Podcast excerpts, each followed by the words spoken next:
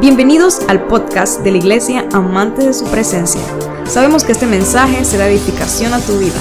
Te invitamos a que te unas y lo compartas en tus redes sociales y permitas que otros también sean bendecidos. Muy bien. Yo sé que usted se está gozando con todo el baile, el pindín que tiene Iván aquí, el otro sí. Y todo eso, pero tengo que tengo gracias, mi hermano. Tengo que predicar. Después usted sigue. Después se forma la cosa ahora más tarde. Doy gracias a Dios porque veo aquí que hay una personas que son muy valiosas que nos están visitando. Veo que está aquí, entre otras personas que amamos mucho, pero veo que está aquí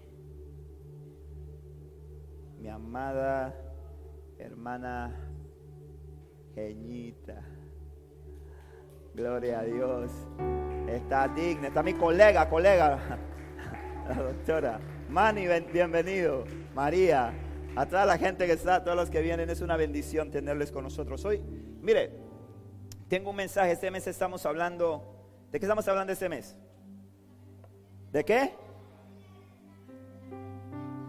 Este es el mes del agradecimiento. ¿Cuántos tuvieron cena de acción de gracia? Levántenme la mano los que hicieron cena de acción de gracia. Los que no se la perdieron. Espero que el otro año tengan su cena de acción de gracia.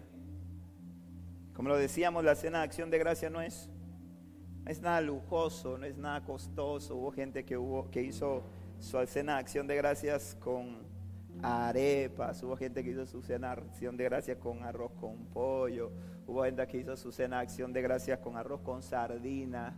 Eso no tiene nada que ver, no tiene que ver lo que está en la mesa, sino lo que está en el corazón. Amén.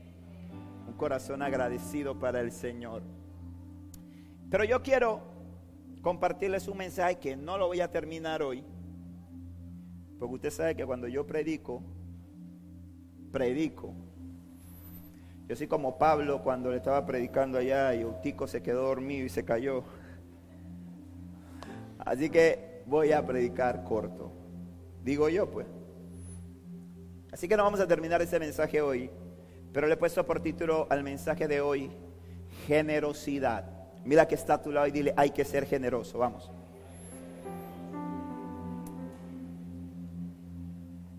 En este mes estamos hablando del agradecimiento. Mire, y le voy a decir algo. Hoy en día estamos viviendo en un mundo en el que la gente vive más enfocada en su bienestar que en el bienestar de los demás. Lamentablemente es así. Lamentablemente vivimos en un mundo en el cual la gente está muy enfocada en ver cómo saca provecho de las situaciones. Cómo, cómo las relaciones son, las relaciones producto de una, siempre se busca una contraprestación. Yo hago esto por ti, pero porque yo sé que tú puedes hacer esto por mí. Y lamentablemente el mundo está funcionando de esa manera. Está funcionando totalmente contrario a la manera en que Cristo nos enseñó. Amén.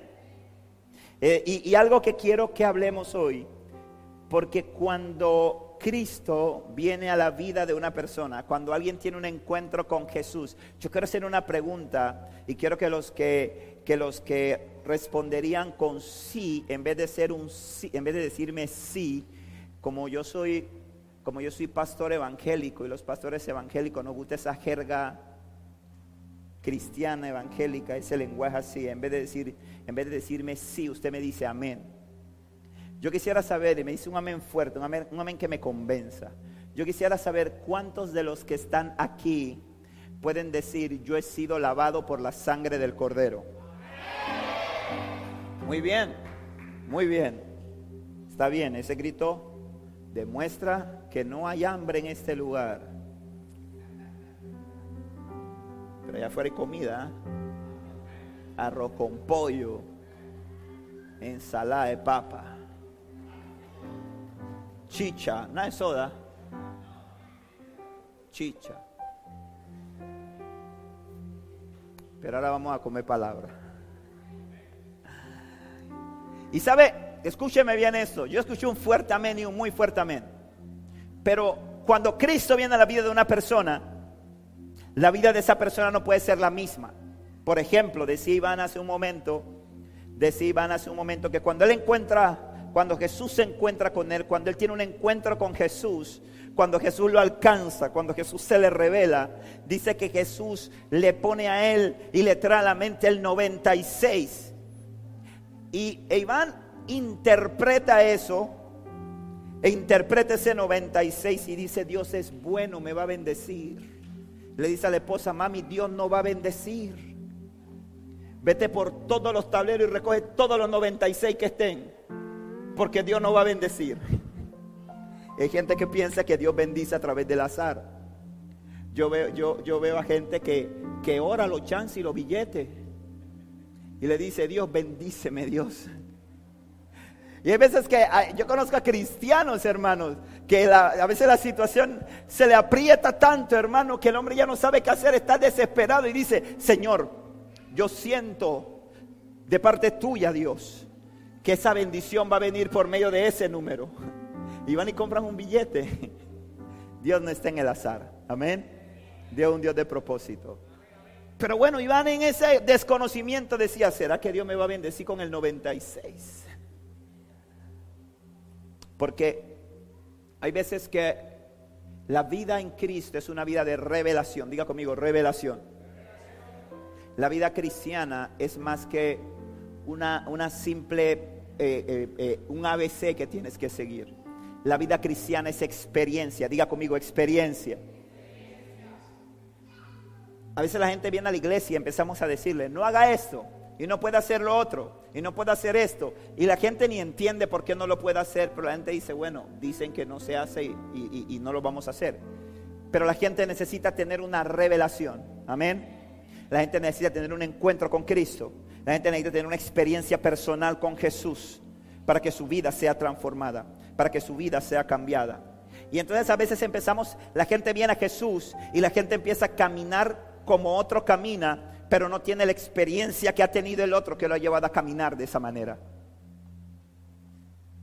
Y muchas veces cuando la gente viene a los pies de Jesús y las personas todavía tiene, la persona tiene algunas conductas, malas palabras y tiene algunas malas actitudes y tiene algunas cosas que no agradan a Dios definitivamente, empezamos a juzgarlo, empezamos a señalarlo y empezamos a decirle, si usted quiere formar parte de esta iglesia, usted tiene que ser así, si no, vaya. Y no entendemos y queremos nosotros usurpar el lugar del Espíritu Santo. Amén.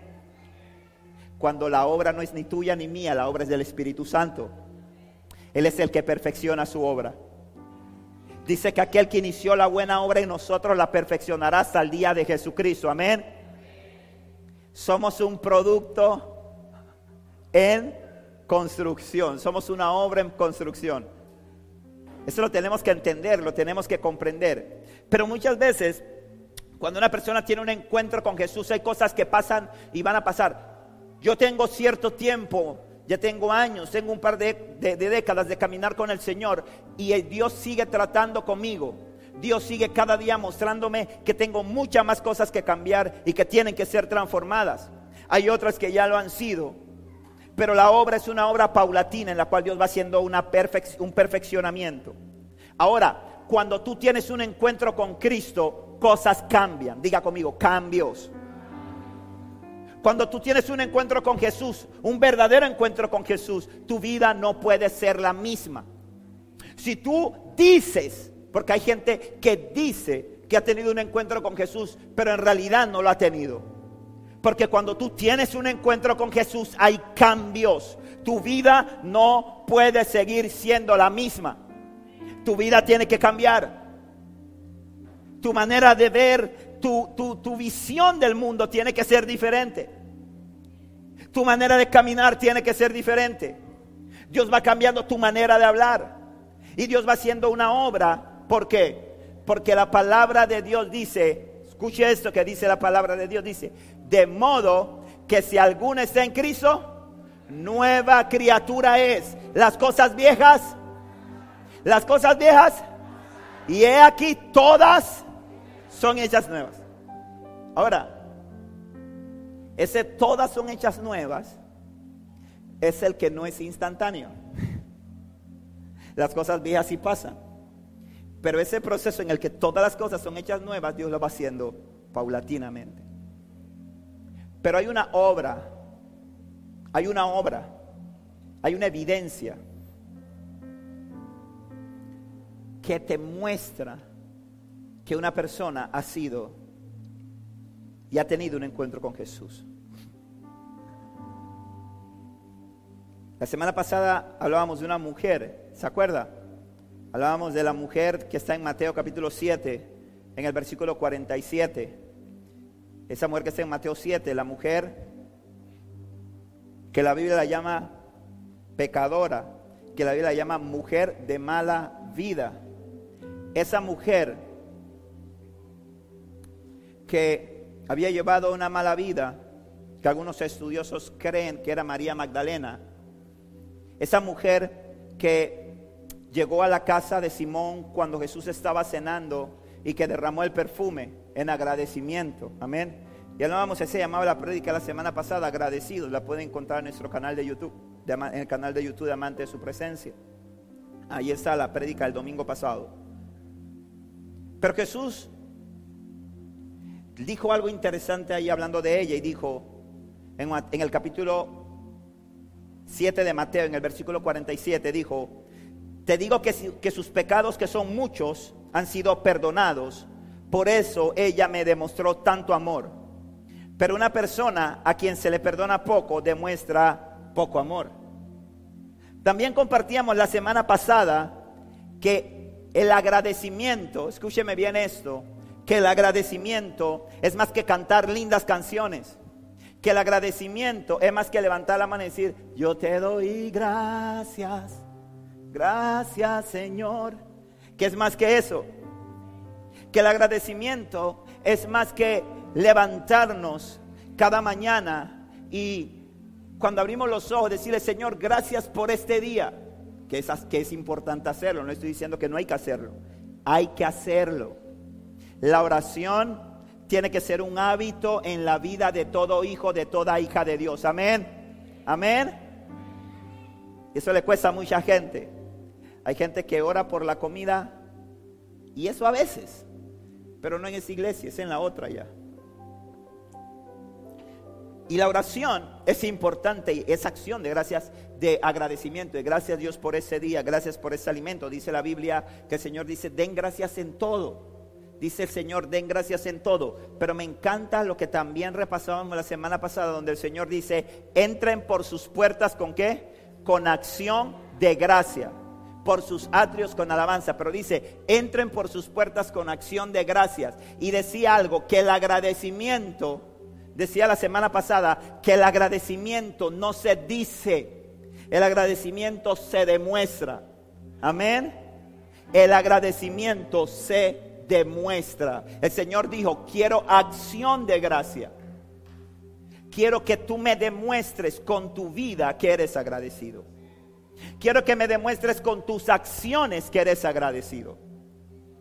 Porque llegó un momento en el que el pueblo de Israel, escuche esto, se sabía también la liturgia, se sabían las oraciones, se sabían las reverencias, se sabían las fiestas solemnes. Pero llegó un momento en el que el Señor les dijo, y se cansó un día y mire lo que dijo, dijo, este pueblo de labios me honra, pero su corazón está lejos de mí. Y el Señor no quiere un pueblo que lo honre con labios, el Señor quiere un pueblo que lo honre con todo su ser. Amén. Que sus acciones demuestren que están agradecidos con Él. Que son agradecidos. Es el tipo de hombre y mujer que el Señor está buscando. Y cuando un hombre, una mujer ha tenido una experiencia con Jesús, es agradecida. Pero hay una cualidad que no falta en ninguna persona que es agradecida con Dios. ¿Y sabe cuál es esa cualidad? Esa cualidad se llama generosidad. Diga conmigo, generosidad. Y yo me puse a buscar una definición de generosidad. Luego de un estudio muy profundo, pero muy profundo, encontré una definición en Wikipedia. Qué profundidad, ¿no? Pero cuando encontré la definición de Wikipedia, la verdad es que no busqué más. Porque dije, esta es la que necesitaba yo. Y mire la definición que da Wikipedia sobre generosidad.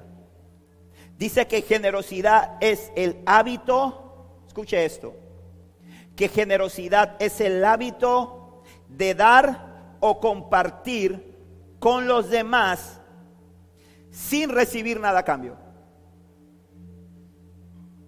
hábito de dar o compartir con los demás sin recibir nada a cambio.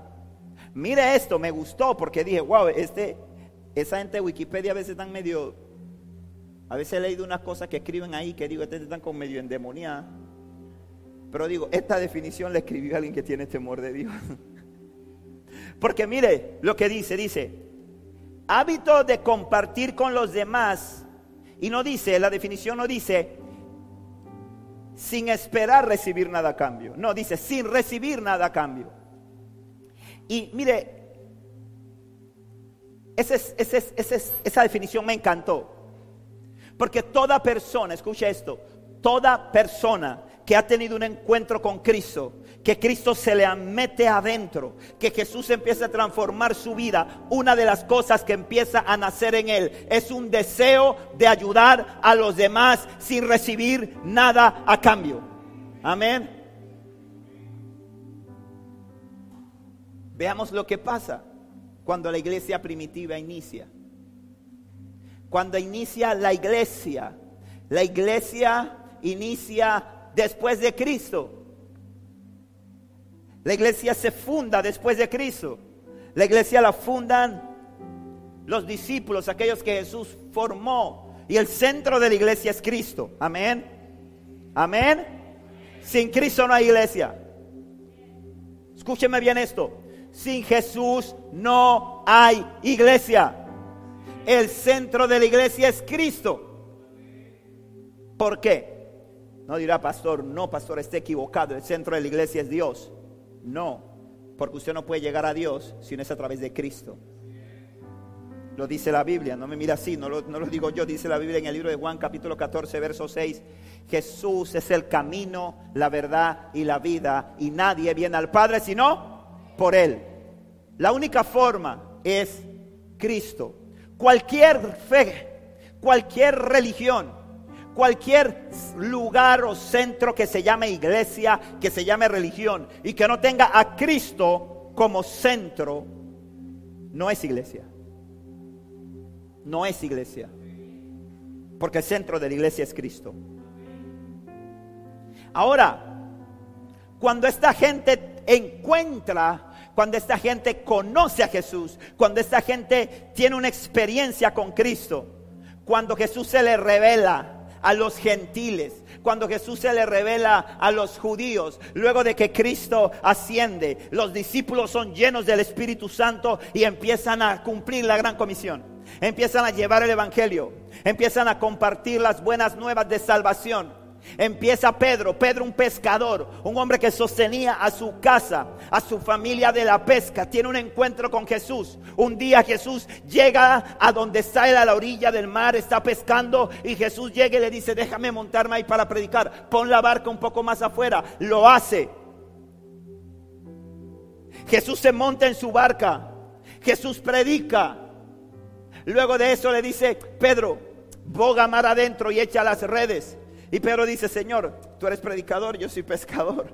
Toda la noche he estado pescando, no he recogido nada, pero en tu nombre echaré las redes. Va y echa las redes. Y cuando echa las redes, dice que le ocurre, se presenta la pesca que en su vida había ocurrido. Dice que las redes se rompían a causa de la multitud de peces. Que tuvieron que venir otras barcas ahí para ayudarle a causa de la multitud de peces a causa de la multitud. Y sabes que cuando Pedro regresa a la orilla con la pesca que le hubiera resuelto, tal vez que le hubiera permitido poner una flota de, botes, Pedro dijo, yo no quiero los peces.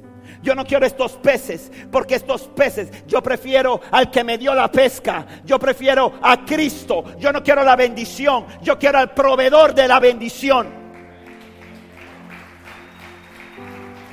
Y ese hombre deja todos los peces, los suelta, los dice, no me interesan los peces, yo quiero al que me dio la gran pesca, yo quiero a Cristo. Y lo deja todo.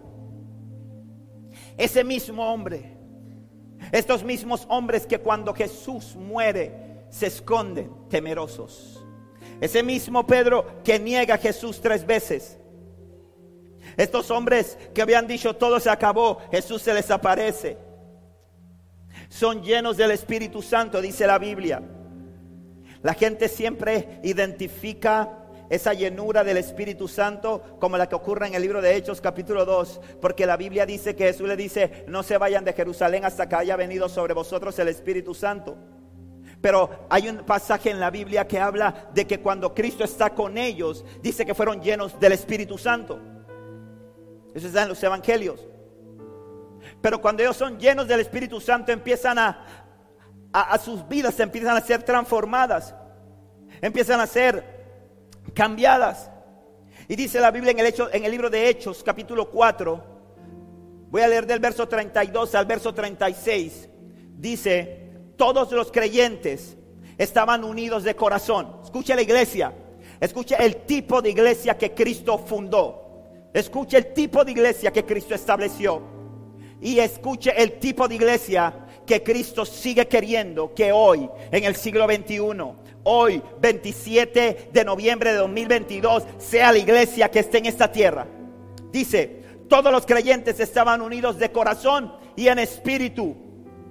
Consideraban que sus posesiones no eran propias, así que compartían todo lo que tenían. Los apóstoles daban testimonio con poder de la resurrección del Señor Jesús y la gran bendición de Dios estaba sobre todos ellos. Escuche esto. Una iglesia unida de corazón. Una iglesia que entiende su propósito. Va a ser una iglesia sobre la cual va a haber una gran bendición de Dios. ¿Usted está aquí? Dígame. Dice los apóstoles daban testimonio con poder de la resurrección del Señor Jesús y la gran bendición de Dios, no cualquier bendición, la gran bendición de Dios estaba sobre todos ellos, es decir, sobre el pequeño, sobre el grande, sobre el intelectual y sobre el iletrado, sobre el pobre y sobre el rico no había distinción. Y dice, no había necesitados entre ellos. Escuche esto.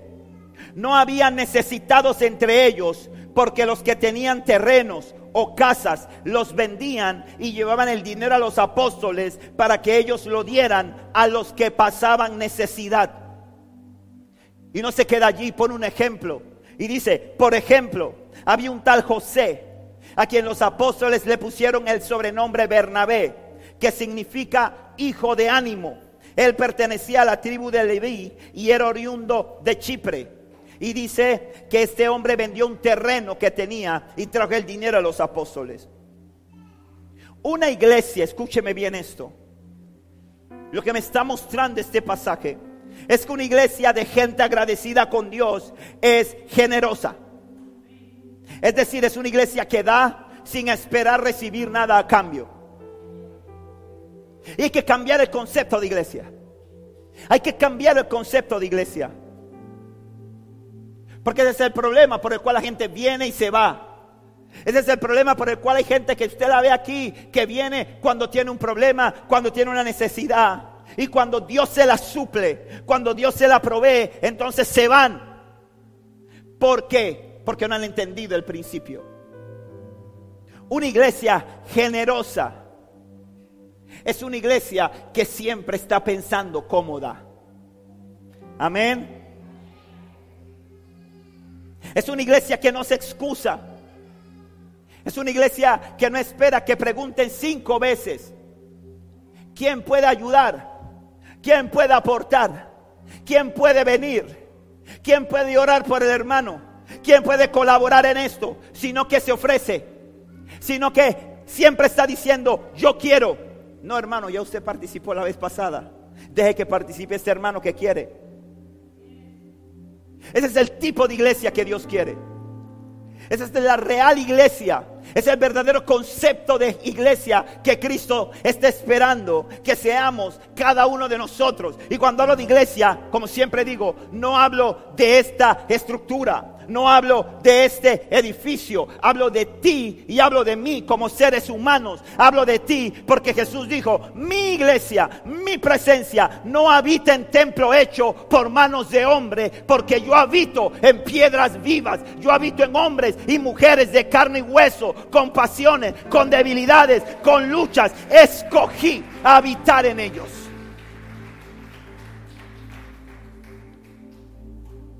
¿Sabe? A mí me causa gracia. Porque Dios bendice una iglesia generosa. Y yo he entendido el principio de generosidad.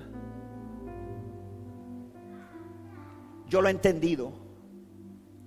Y si hay algo que yo trato de ser en mi vida, porque tengo que ser ejemplo esa iglesia como pastor.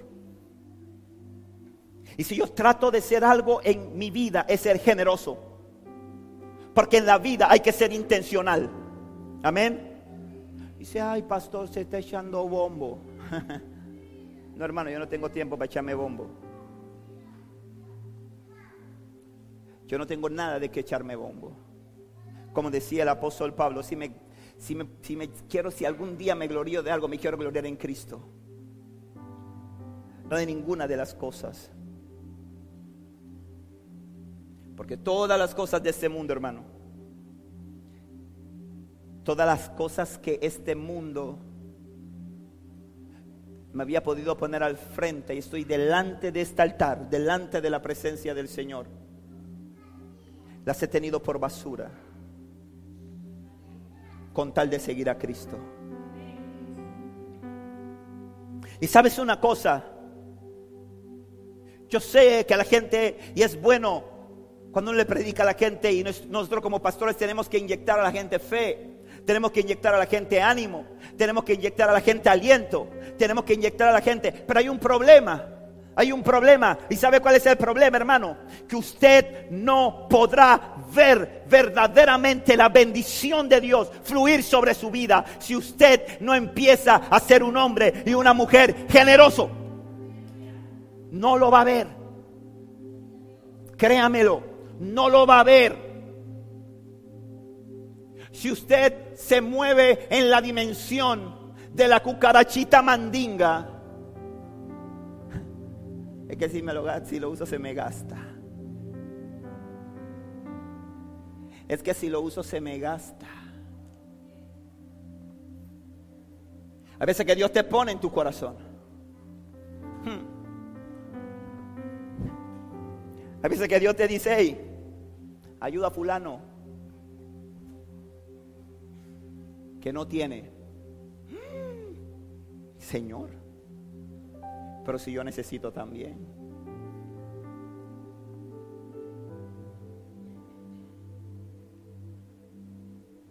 Yo estoy para que me den, no para dar.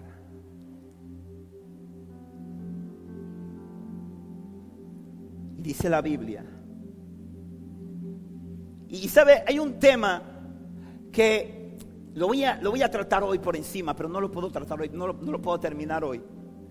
Porque es un tema sobre el cual vengo hablando y diciendo voy a predicar sobre eso hace como dos años, ¿sí o no? Hace, hace, como dos años digo, voy a predicarle a la iglesia sobre el dar. Tengo como dos años, ¿verdad, Catherine? Diciendo, voy a predicarle a la iglesia, voy a predicar a la iglesia sobre el diezmo, voy a predicar a la iglesia sobre la ofrenda. Y hoy en día yo veo un problema. Yo escucho un poco de... Por eso que... Por eso que si me va a escribir, escríbame por WhatsApp. No me chatee por Instagram porque lo quité.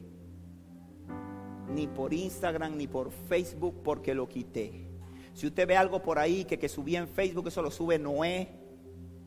En mi Facebook, que son las prédicas y eso, y no, y si no le contesto y usted me escribe, ah, hermano, tremendo, ¿cómo está? ¿Cómo está la familia? Y no le contesto, no piense que, que soy grosero.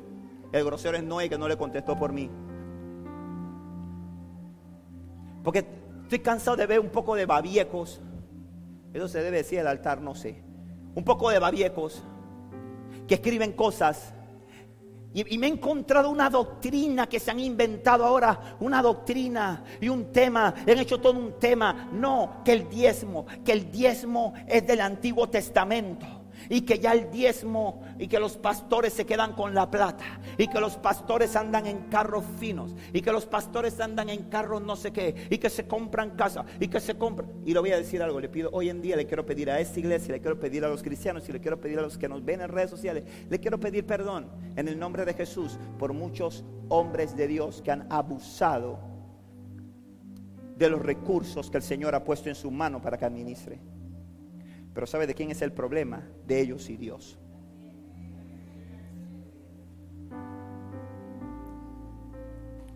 Y yo le doy gloria a Dios. Y yo digo, dice, no, y que el pastor trabaja y cobra y le pagan salario. Claro, hermano, métase a pastor. Le invito, métase a pastor, hermano. Para que usted vea. En dos meses me echo un cuento.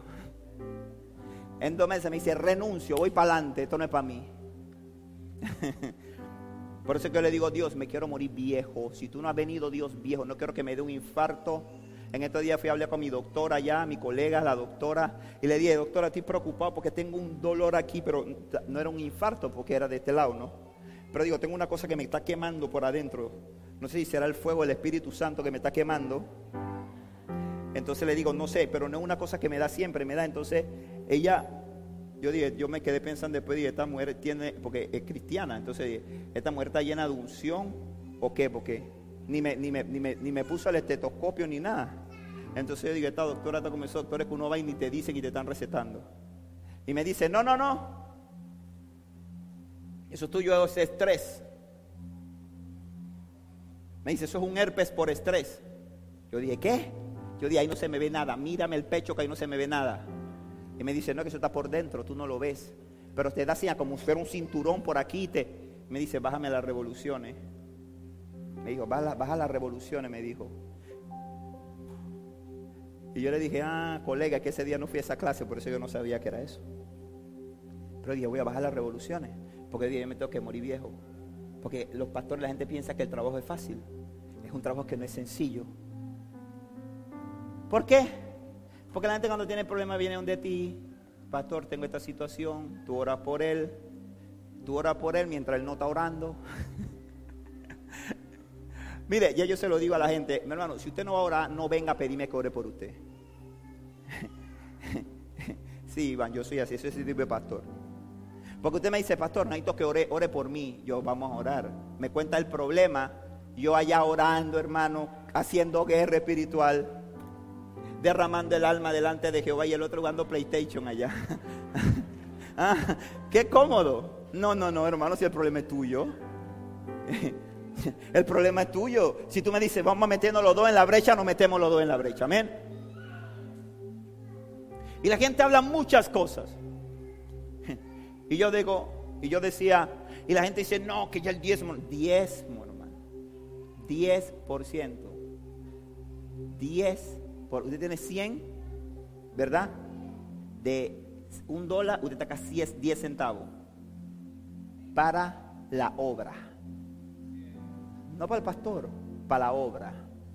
Para todos los que están aquí, quiero que sepan que mi esposo y yo como pastores de esta iglesia no tenemos, no cobramos un centavo de salario de la iglesia. Ni un centavo, ni un real. Y pregúntele por ahí a la tesorera que está aquí ni un solo centavo. Nunca. Hasta el, hasta el día de hoy. Y no estoy diciendo que esté mal los pastores que lo hacen. Ojo, no estoy diciendo que esté mal. Pero quiero aclararlo. Pero la gente dice 10 centavos de un dólar. Y la gente dice, es que eso es del Antiguo Testamento. Pero yo orando y no quería inventar cosas, no quería decir cosas, el Señor me reveló y me llevó a este pasaje en Hechos 4:33 y dijo, es que cuando la iglesia primitiva vino, el estándar fue más alto. Porque en el Antiguo Testamento, en el libro de Malaquías, en el capítulo 3, el Señor dijo, y lo, vamos, lo voy a leer ahora bien, bien rápido, pero en ese, en, ese pasaje el Señor le dijo al pueblo y estableció, lo estableció, y escúcheme algo, escúcheme algo, la gente piensa que él, porque se predica siempre y se habla del diezmo conforme Malaquías, pero la gente no sabe que un hombre agradecido con Dios y un hombre generoso con Dios, que se llamó Abraham, padre de la fe, el padre de la fe dice la Biblia que fue el primer hombre que revela la Biblia que dio su diezmo. Y dice que dio los diezmos de todo. Y no había ninguna ley, no había nada. Sino que era un hombre agradecido con Dios. Y era un hombre generoso. Y la gente dice, no, que eso del diezmo, que hay un problema con el diezmo y que no sé qué y que no sé cuánto. Y te voy a decir algo. El estándar que Dios estableció con la iglesia primitiva cuando la iglesia vino, el Espíritu Santo, escúcheme bien, el Espíritu Santo puso en el corazón tal pasión en la gente que la gente dice que estaban unidos de corazón y en espíritu que consideraban que sus posesiones no eran propias, así que compartían todo lo que tenían.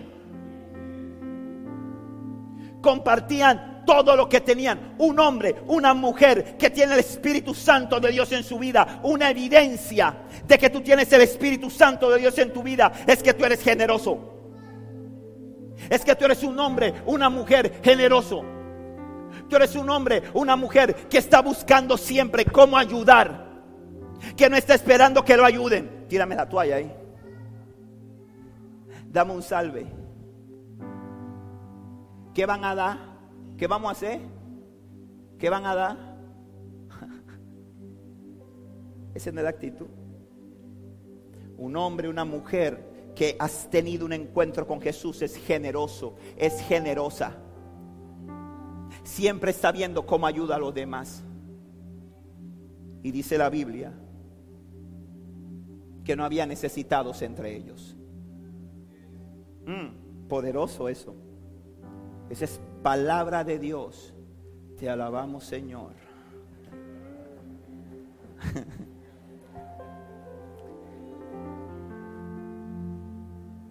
Dice que no había necesitados entre ellos. Porque cuando una iglesia dice, Dios, ayúdame a ser generoso, cuando un hombre y una mujer dice, Señor, ayúdame a ser generoso, no va a haber necesidad. ¿Sabes por qué? Porque tu proveedor es el Rey de Reyes y Señor de Señores. Porque el que te provee es el Padre Celestial.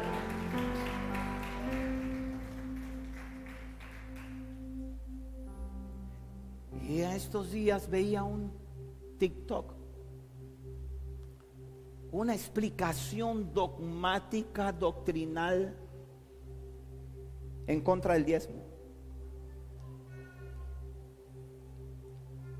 En contra del diezmo. Yo tengo la responsabilidad como iglesia, como pastor de esta iglesia, de enseñarle a esta iglesia la importancia de diezmar y de ofrendar para Dios. Porque la iglesia tiene una responsabilidad en la comunidad. Porque esta iglesia tiene que abrir, un, tiene que abrir comedores esta iglesia tiene que ya darle comida a la gente que tiene hambre. Esta iglesia tiene que tener un fondo para sacar dinero cuando una persona no tiene recursos para medicina y poder proveerle la medicina a las personas. Esa es la responsabilidad de la iglesia.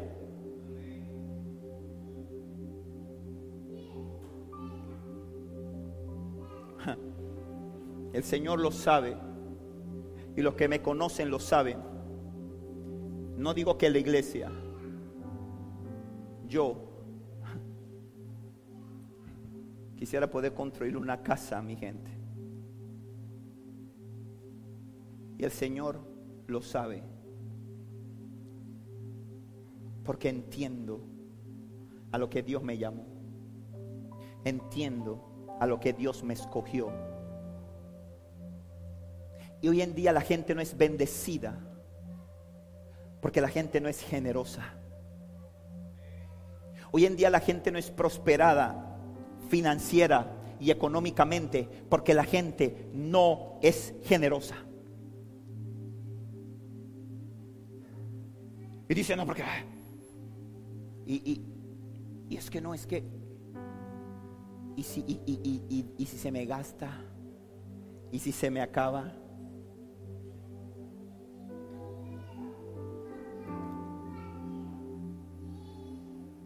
Dice la Biblia en Malaquías capítulo 3, versículo 10.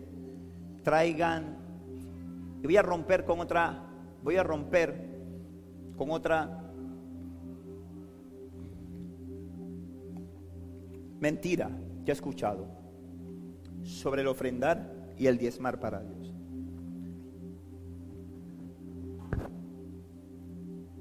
Y yo sé que usted quería que yo le predicara hoy sobre, ay que viva, viva Panamá y ahora.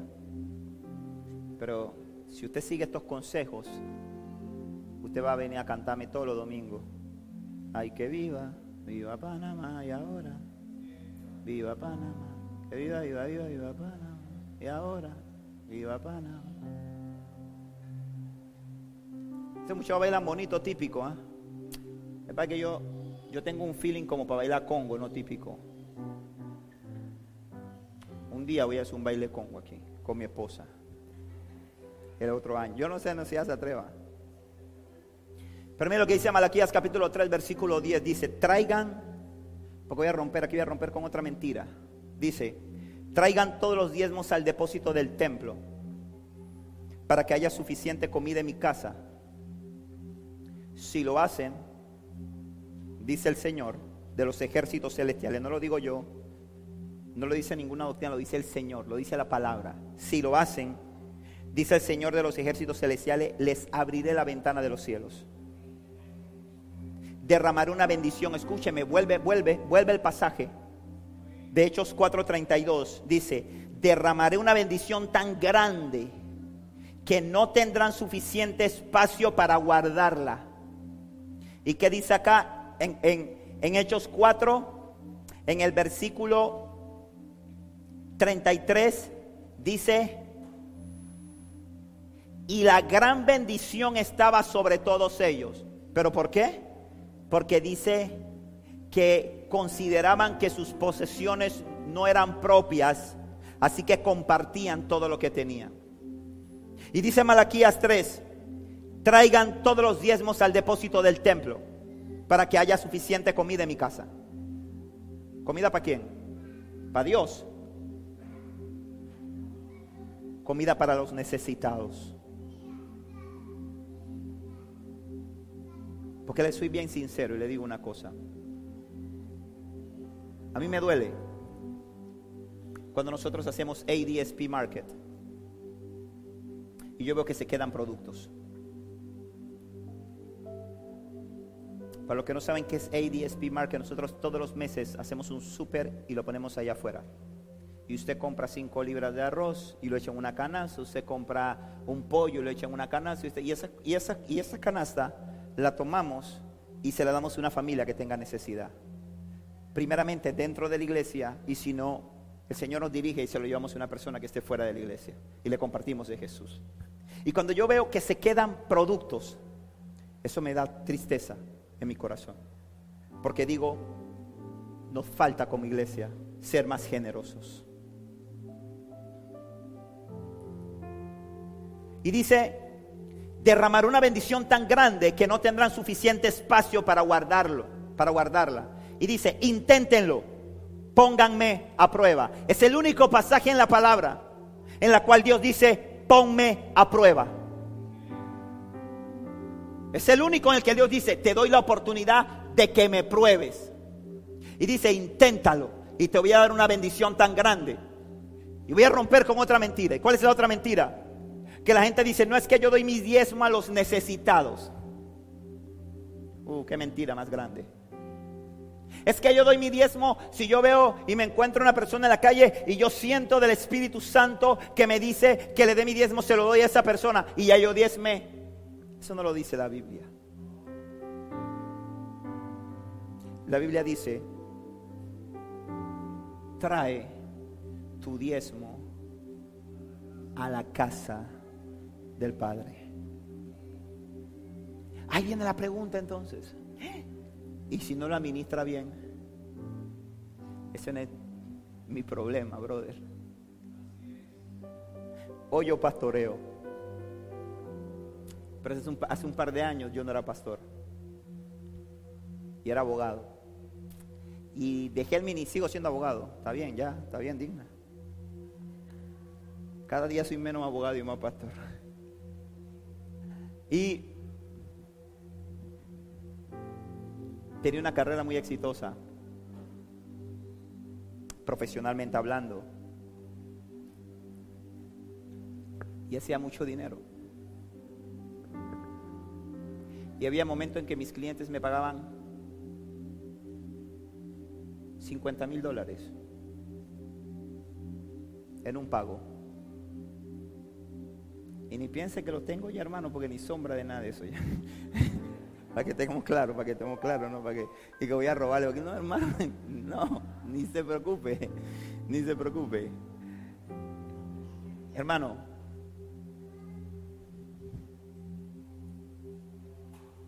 y yo saca mi diezmo. Un cheque, 75 mil dólares. 7.500 dólares de diezmo. A mí no me interesa. Los que lo tienen que administrar tienen que tener temor de Dios. Y Dios fue fiel. Ahora el negocio cambió. Y ya no es el diezmo. Ya no le doy diezmo a Dios.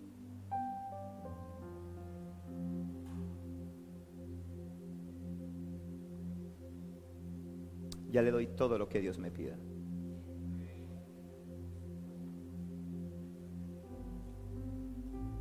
Hace unos años atrás, yo me sentía seguro. Y te cuento mi testimonio. Porque yo decía, tengo tantas cifras en la cuenta del banco, así que estoy seguro y puedo estar tranquilo. Pero hoy en día llegó, porque la gente piensa que cuando se mete con Dios, Dios empieza a pedirle menos. Resulta que entre tú más te metes con Dios, Dios te dice, quiero más de ti. Porque yo quiero sostenerte y quiero sustentarte. Yo quiero proveerte. Cuando estuvimos en pandemia, se cerró la oficina. No estábamos trabajando. La oficina estaba cerrada. Empezamos a vivir de los ahorros. Yo decía, mi personal no puede dejar de cobrar. Porque esa es mi gente. Esos son mis ojos. Y empezamos, y había gente que teníamos que ayudar. Y empezamos a ayudar a gente. Y llegó un día en que le dije a mi esposa, bueno, mi amor, a que tú no adivinas. Me dice, eso no es de Dios, la adivinanza no es de Dios. Y le dije, tienes razón. A que tú no sabes. Y me dice, ¿qué? Le dije, bueno, tenemos 200 dólares en la cuenta de banco.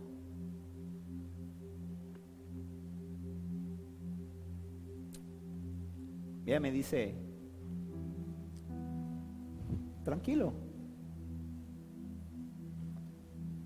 Dios va a proveer. Y yo digo, ahí sí que fácil. No había nada, todo estaba cerrado. Y durante el tiempo de pandemia no dejamos de hacer lo que hacíamos. Durante el tiempo de pandemia estaba con unos muchachos por ahí que quedaron, quedaron presos en la casa cuando cayó la pandemia y quedaron ahí pues, viviendo con nosotros. Y, fui y, en medio de la pandemia mandé a comprar Santiago con mi suegro una máquina de esa de molé, pero una que no le pone un motor y un ring y una cosa así, entonces empieza y empezamos y comprábamos los sacos de, de maíz y empezamos a hacer tortilla, pero no para vender, hacíamos tortilla y nos íbamos en el carro, o sea, estaba, estaba prohibido salir no podíamos salir. Pero nosotros decíamos, no tenemos el salvoconducto celestial. Y nos íbamos en el carro a repartir tortilla. Nos íbamos por los, los lugares a repartir tortilla, a llevarle tortilla a la gente y a compartirle de Jesús. Y cuando podíamos hacíamos súper y comprábamos cosas y las llevábamos y, las echábamos y las, y, las dábamos. Y Dios, cuando nos quedaban 200 dólares en la cuenta, en el año llegó un solo caso. Uno, que fue suficiente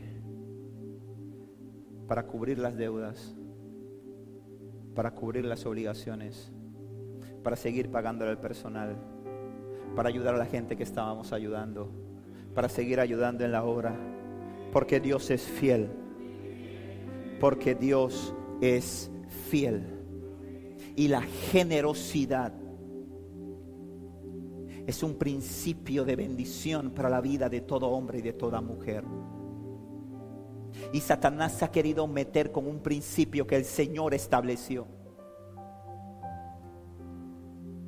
Y yo se lo digo, delante del Señor estoy y yo no le pregunto. Cuando aquí se diezma, usted tiene que diezmar y poner en un sobre su nombre y cuánto dio, no porque el pastor quiera saber y decir, ah, mira, ve, Oswer, nada más diste, tú ven acá, Oswer, me está bajando el diezmo, papá, ¿qué pasa? Nunca Pregúntele a Amanda y a Marta, que son las que se encargan de eso. Nunca les he preguntado quién diezma y quién no diezma. Ese asunto suyo y de Dios. Pero ¿por qué le ruego que usted ponga en un sobre su nombre y cuánto dio? Porque esta institución, este, esta iglesia, puede ser auditada por la Dirección General de Ingresos. Y hay muchas iglesias que son usadas para lavar dinero. Y hay muchas iglesias que son usadas para cosas incorrectas. Y si mañana pasado me vienen a auditar a mí, yo puedo a mí no, a usted también, porque es su iglesia. Podemos sustentar cada centavo de dónde viene y la procedencia del mismo. Por esa razón. Pero cuando usted le cree a Dios, cuando usted aprenda a ser un hombre, una mujer generosa, porque ojo con esto, voy al otro extremo. Ahora mismo hay gente pechona ahí que dice, está bien porque, mira, yo soy fiel a Dios en mi diezmo. Yo siempre diezmo y se sienten que ellos son los guapos de la película.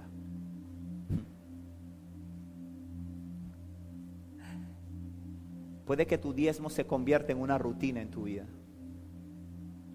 Y tu generosidad no es solamente acá adentro en la iglesia.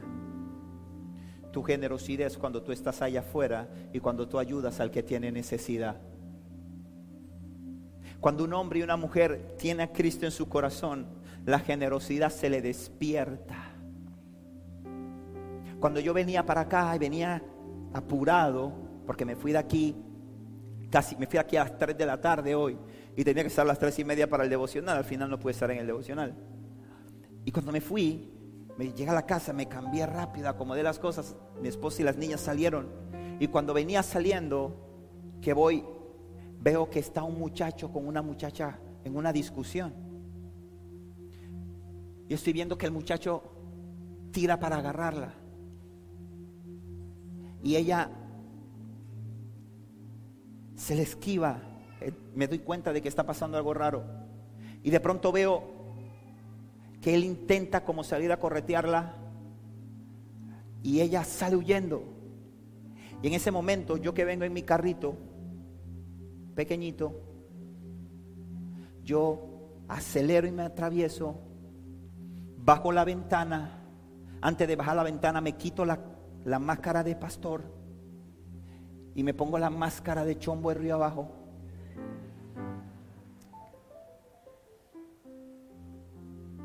Bajo la ventana y me le quedo mirando fijamente así.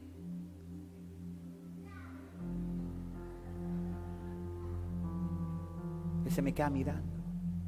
Y la muchacha empieza a caminar acelerada. Y yo me quedo ahí, escoltándola.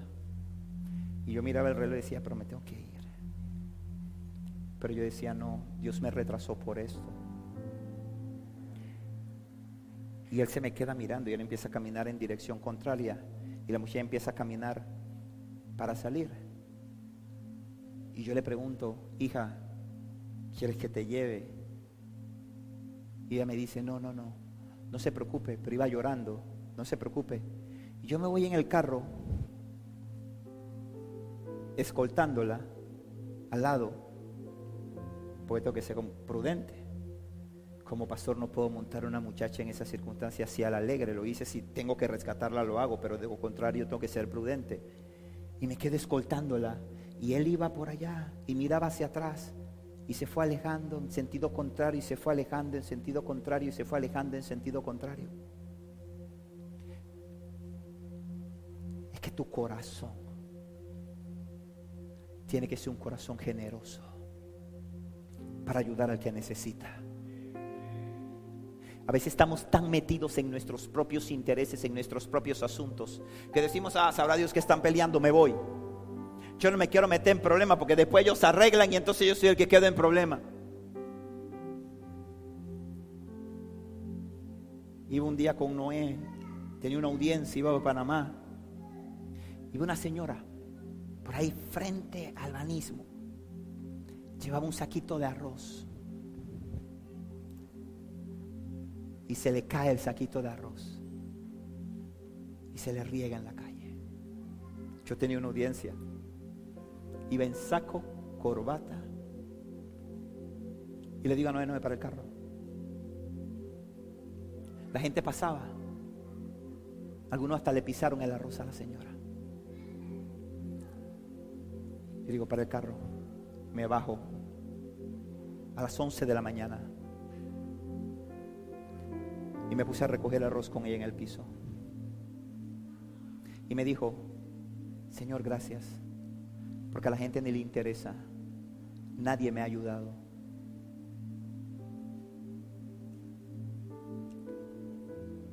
Y saco de lo que tenía y le doy. Y le dije, Cristo te ama. Esto te lo manda el Señor. Y esa mujer ha roto a llorar. No es testigo estaba conmigo ese día, ha roto a llorar y me ha dicho, usted no sabe lo que esto significa. En la casa no teníamos nada. Porque yo sea buen hombre o porque sea mejor. No. Sino que simple y sencillamente fui sensible a lo que Dios me estaba moviendo a hacer en el momento. Alguien que es agradecido es generoso. No está esperando siempre recibir a cambio. Dios quiere levantar a su iglesia como una iglesia generosa. Dios quiere levantar a su iglesia como una iglesia que siempre dé. Hay veces que tú no tienes dinero.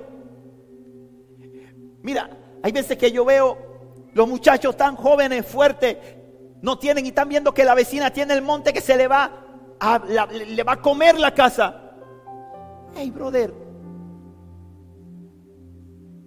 agarra el machete, agarra la huira Ve allá, córtale el césped, ayúdala. Eso es ser generoso. Un hombre, una mujer agradecido con Dios es generoso. Una persona que ha tenido un encuentro con Jesús es generosa. Una de las primeras cosas que Cristo hace en la vida de un hombre, de una mujer que le ama, es que pone generosidad en él. De tal manera amó Dios al mundo que envía a su Hijo unigénito para que todo aquel que en él cree no se pierda, mas tenga vida eterna. La misma generosidad que el Padre mostró por nosotros. Él espera que nosotros lo mostremos por el mundo que está allá afuera. No, pastor, es que yo no tengo plata. No se trata de plata. ¿Quién ha dicho que se trata de plata? Porque todo lo resumimos en plata. Dios te dio fuerzas, te dio talento, te dio destrezas, te dio habilidades. Ponla al servicio de la gente sin esperar nada a cambio. Sin esperar nada a cambio. Dios quiere que seamos una iglesia que tenga todas las cosas en común. Porque ahí hay una gran bendición del Padre Dios quiere que seamos una iglesia que traigamos para que otros tengan. para que otros puedan, para llevar esperanza. Ese es nuestro llamado como iglesia. No te quedes esperando quién me ayuda. Piensa a quién puedo ayudar. No, pastor, es que yo tengo muchos problemas. Hay gente que tiene problemas más grandes que los tuyos. Y Dios está llamado a ser de bendición para otros. Iglesia, Dios te ha llamado para ser de bendición para otros. Dios quiere que seas una iglesia, que seamos hombres y mujeres generosos. Cuando digo iglesia, que seamos hombres y mujeres generosos. Hombres y mujeres que pongamos lo que tengamos al servicio del Señor. Hay gente que dice, ay, pastores, que yo quisiera poder aportar en la, en la, canasta, yo quisiera poder aportar en esto, yo quisiera poder, pero no tengo, no estoy trabajando, no tengo recursos. Pero dime un día, pastor, quiero venir a limpiar la iglesia. Pastor, quiero venir a ayudar a, a, a, a quitar la pintura que está en ese borde.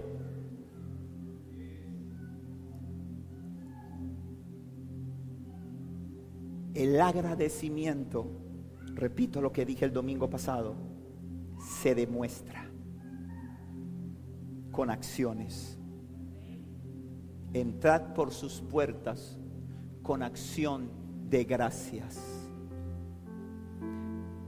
Termino diciéndote esto. Te lo digo delante del Señor. Hace tiempo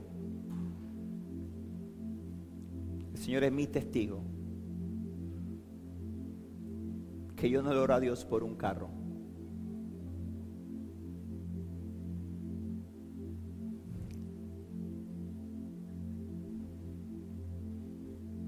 Hace tiempo que yo no le oro a Dios por una casa. Hace tiempo que yo no le pido a Dios y le digo a Dios, Dios quiero viajar. Antes viajaba con mis hijas todos los años porque teníamos, tal vez estaba más dedicado, pero he visto algo. Este año he viajado dos veces con mis hijas y mi esposa. Porque Dios es fiel. Porque Dios es fiel porque Dios cuida de mí. Porque Dios me dijo hace cuatro años, a mí a mi esposa nos dijo el Señor, si tú te encargas de mis asuntos, porque hay gente que estuvo ese día en la yeguada cuando nos dieron esa palabra profética. Y dijo el Señor, si tú te encargas de mis asuntos, yo me encargo de los tuyos.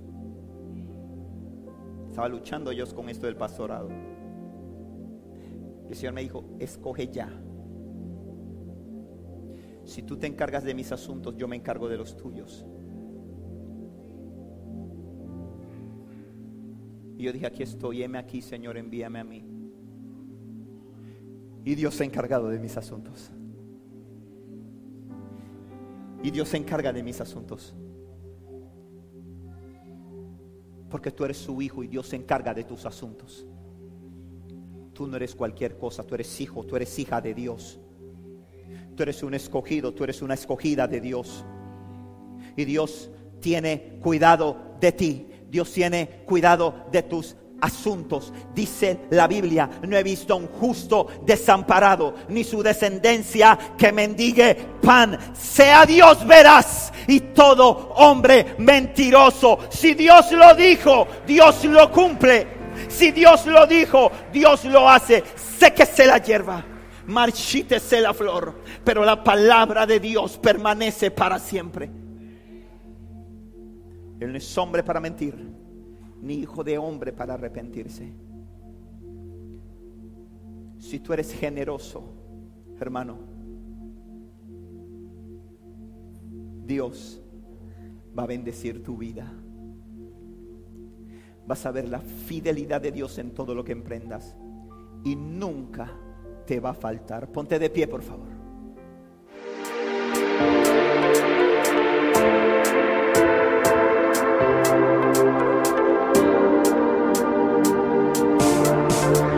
Esperamos que este mensaje haya sido de edificación a tu vida.